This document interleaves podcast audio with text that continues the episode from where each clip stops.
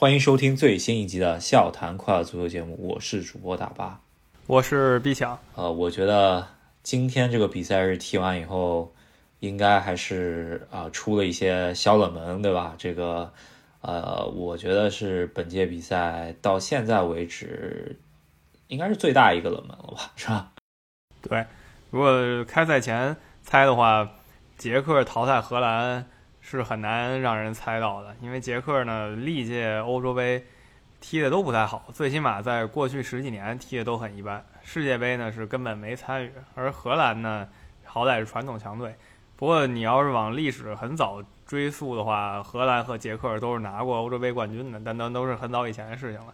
捷克今天表现非常好，二比零拿下十人荷兰，绝对是目前这个赛事和丹麦一样啊，最大的两个黑马。嗯然后这两个黑马又要在八进四相遇了，也就是说至少有一个黑马能进到四强，这个也是欧洲杯一个魅力吧，是吧？每次都会有一个黑马进到四强，那上一届就是威尔士，这一届就是他们俩之一了，是吧？具体谁进呢？目前看，我觉得还是势均力敌的。就是我们昨天也说了，如果捷克能淘汰荷兰，他跟丹麦大致是势均力敌的。那至于捷克跟荷兰这比赛呢，昨天我们也同样说了，荷兰其实没多少优势，他撑死撑死的就是六成，然后捷克四成。一般我们都觉得可能甚至是五对五。那现在一看呢，荷兰可能踢的还不到五成吧。嗯，呃，我觉得捷克首先是本场比赛踢得很好，那也要怪在荷兰本场比赛确实也踢得够差的，对吧？小组赛现在看下来，有的小组分出来的这个小组啊，相对来说，在整个六个组里头是不平均的。一个现在看起来，就是荷兰这个组绝对是稍弱一些，然后还有就是 A 组啊，就是意大利那个组可能稍微弱一些，但是也是因为土耳其本届踢的比较臭啊，是吧？本来想的是荷兰这组应该是总体啊，就是差距最明显的，然后荷兰也没问题吧，三战全胜出现了。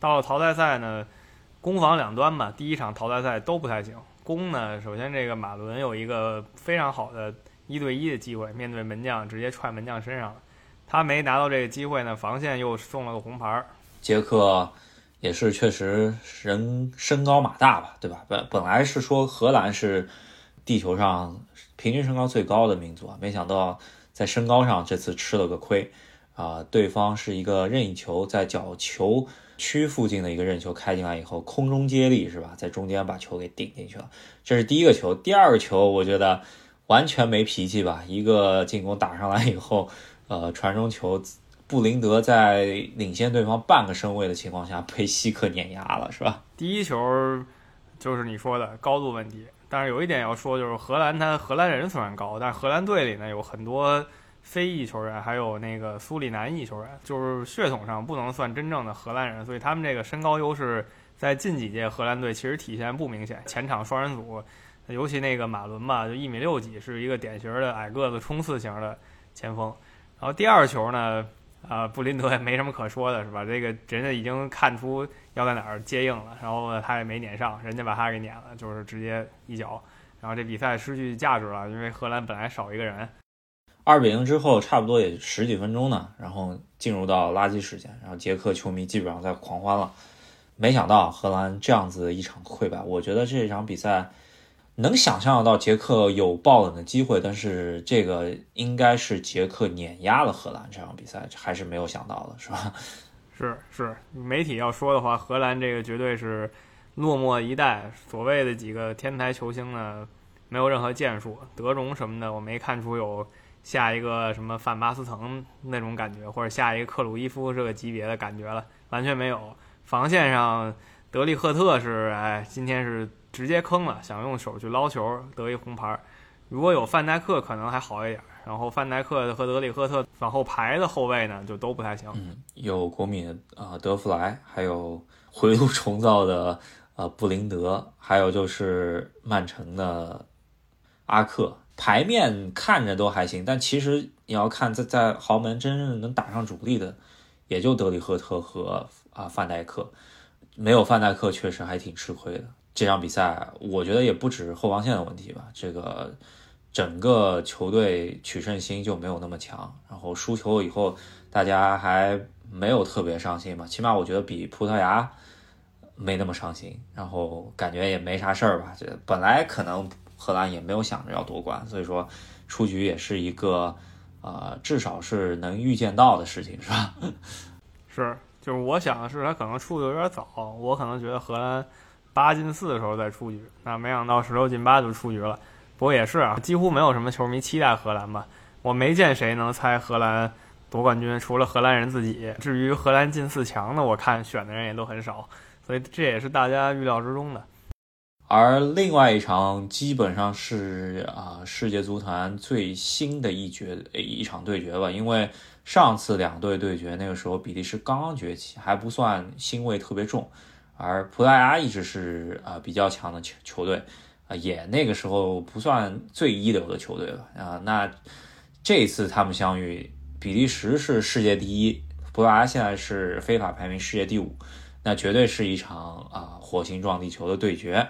这场对决也是他们近阶段就是说这批人的啊第一次对决，而比利时啊一比零小胜了啊葡萄牙。这场比赛的技战术的水平还是非常高的。这个比分跟我们昨天猜的差不多，我们觉得比利时还是略胜那么一筹的，最后比分。也是比利时一比零，但是过程呢略有坎坷。比利时进的球是一个石破天惊的世界波，他呢靠团体进攻打出来的机会反而被球员浪费了，是这么一个情况。那葡萄牙这边呢没有太多犀利的进攻啊，有过一次呃威胁到比利时球门，就那么一次，可能打到门柱上了。另外就是葡萄牙全队呢犯规狠了一点，脏了一些，在这场球。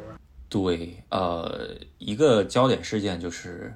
在多次对比利时出了就是比较上身体的那种接触之后呢，然后佩佩来了一个超级怒铲是吧？踢脚，然后两队全队人全部冲上来，差点打起来是吧？我就说佩佩多大了还干这个呢？他十五年前就有这毛病，头脑一热，然后大家那时候可能觉得年轻球员嘛，现在都三十八岁了，队内高龄球员还是喜欢来这一套，可能就是江山易改。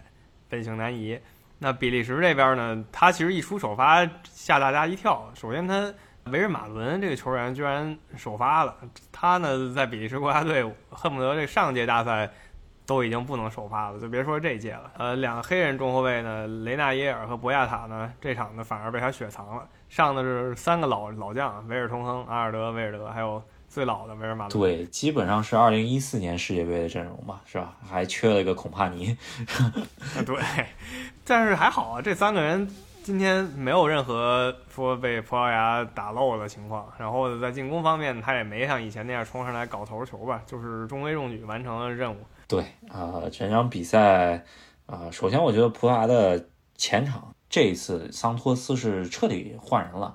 因为前几场啊使用的比较多的球员，呃，前场三叉戟没变啊，就是中前场的这个调度就变成了穆蒂尼奥了，是吧？之前 B 费用的不太好，那就用穆蒂尼奥。然后后腰位置达尼洛佩雷拉下去了，我确实没太明白为什么这么搞，上了一个不是特别有名的保利尼亚，是吧？这个球员后防线的话，就是右后卫达洛特给。呃，上来了，就是把之前并不是很牢靠的那塞梅多啊给换下去了。但是据说啊，他的小组赛的这个数据很漂亮，这个拦截能力很强。怎么说？成王败寇啊！这个换人，在啊，我觉得在比利时的这个防守面前，特别是比利时加上今天这个防守并不是他最佳的一套阵容嘛，然后居然没有创造出很多机会。我印象中间库尔图瓦。做出扑救，一个是 C 罗的任意球，然后还有一个就是啊，下半场就是搏命的时候啊，安德烈席尔瓦对库尔图瓦，然后就是啊，格雷罗打中门框那一下，这我就是这三次机会就是葡萄牙最好的三次机会了，其他呃，库尔图瓦可能没有太遭到考验。确实，反观比利时这边机会就多一些，尤其最后。教练把卡拉斯科换上来，反而想加加强一下进攻，或者说就是反击，也打出这个反击了。前场多打少，就是比利时人多，葡萄牙人少，然后卡拉斯科在那乱带，带来带去呢，这机会给带没了。其实传一下什么的，最起码是个射门。嗯，啊，特别是在第二次吧，第一次可能就是卢卡库给他做了以后，他想很想带，当时还可以说一下我 护球是吧？到边路去护球，就是这个呃吴磊可能比较有发言权，因为没护球，最终没拿下比赛啊，对吧？这个球可以有这么一个借口。而第二个球的话，三打二的局面，这个卡拉斯哥在咱们知道，如果在业余比赛中间，咱们训练的时候也有。多打少这种训练，就三打二这种情况下，基本上成功率要到百分之七十吧。然后，呃，不管你是呃进不进球，但是你最终这次进攻肯定要是以一个射门啊来化为终点的。这这，然后卡斯哥居然把这个球给传没了，这个不敢想象，这个球 是吧？是真的，也就是比利时当时领先啊，要不然就是全体比利时人就要跟他急了，是吧？所以这个比赛最后就是比利时有惊无险吧。有惊就是他浪费了很多机会，无险是他有一个超级世界波，这个世界波是可以竞争这个赛会最佳进球之一的，那真的非常精彩。而葡萄牙这边呢，可能非常想念一锤定音的埃德尔大帝。对，呃，可以想象这一场跟上次法国队鏖战的这个决赛的形式挺像的，而这个时候真的就缺埃德尔那一脚，是吧？对，有这一脚就是另一个世界了。那赛后呢，C 罗他们也是很不爽吧？那我觉得 C 罗以他的职业状态和职业精神，他还能赶上下一届大赛，因为下一届欧洲杯呢是三年之后，他还能赶上。我说下一届大赛呢，不是世界杯，下一届欧洲杯。C 罗这一届其实他还算圆满吧，进了五个球，三个点球是吧？但是这么早十六强就出局啊！一个就是在于他的这小组太难了，然后最终拿只拿到第三，出来以后就遇上，这是一个原因。还有一个原因，可能真的就是，呃，前场的撮合还是有点问题。本本来咱们看这他的前场牌很多，最终没有捏合到一起，我觉得主教练是需要负一定责任。但是他的后防线其实还可以吧。然后比利时这一边的话，我觉得小阿扎尔进完这一球，我觉得。呃，在比利时国家队的成就，甚至就可以超过他哥了，是吧？他哥呢，我们也看了，在比利时国家队进了不少球，大多是友谊赛和预选赛。在真正大赛上呢，一八年世界杯进过三球，是都是小组赛，是吧？就是什么突尼斯啊什么的。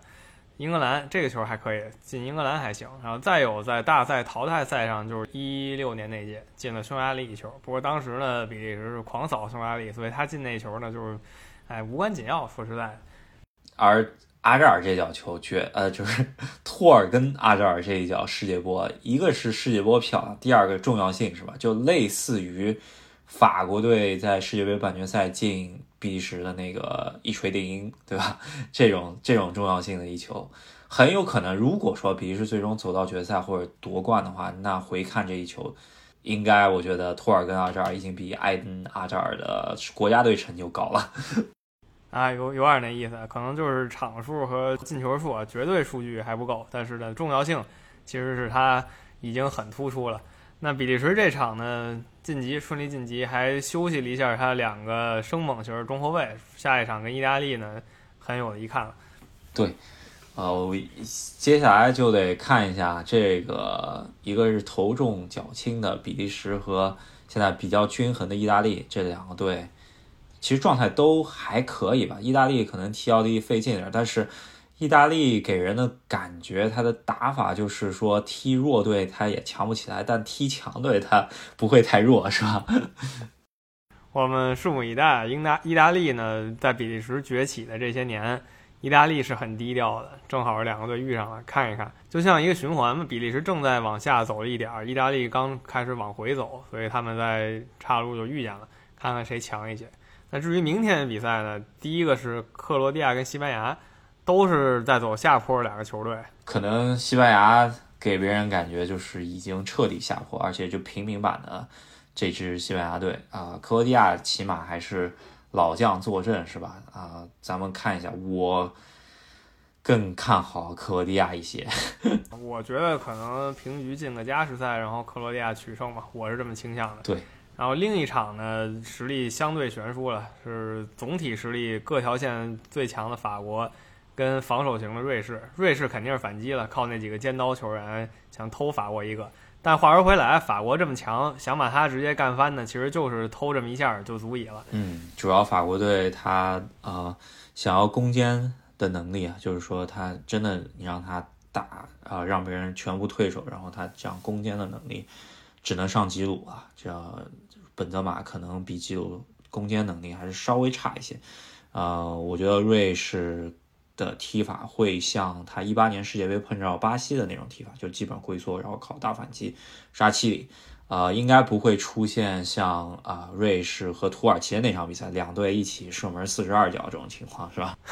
对，没错，这场我觉得肯定是这样。法国他不能说面对瑞士的龟缩吧，他应该是往前推进，然后瑞士呢就憋着，他的理想状态就是也有一个自己的埃德尔吧，一球解决。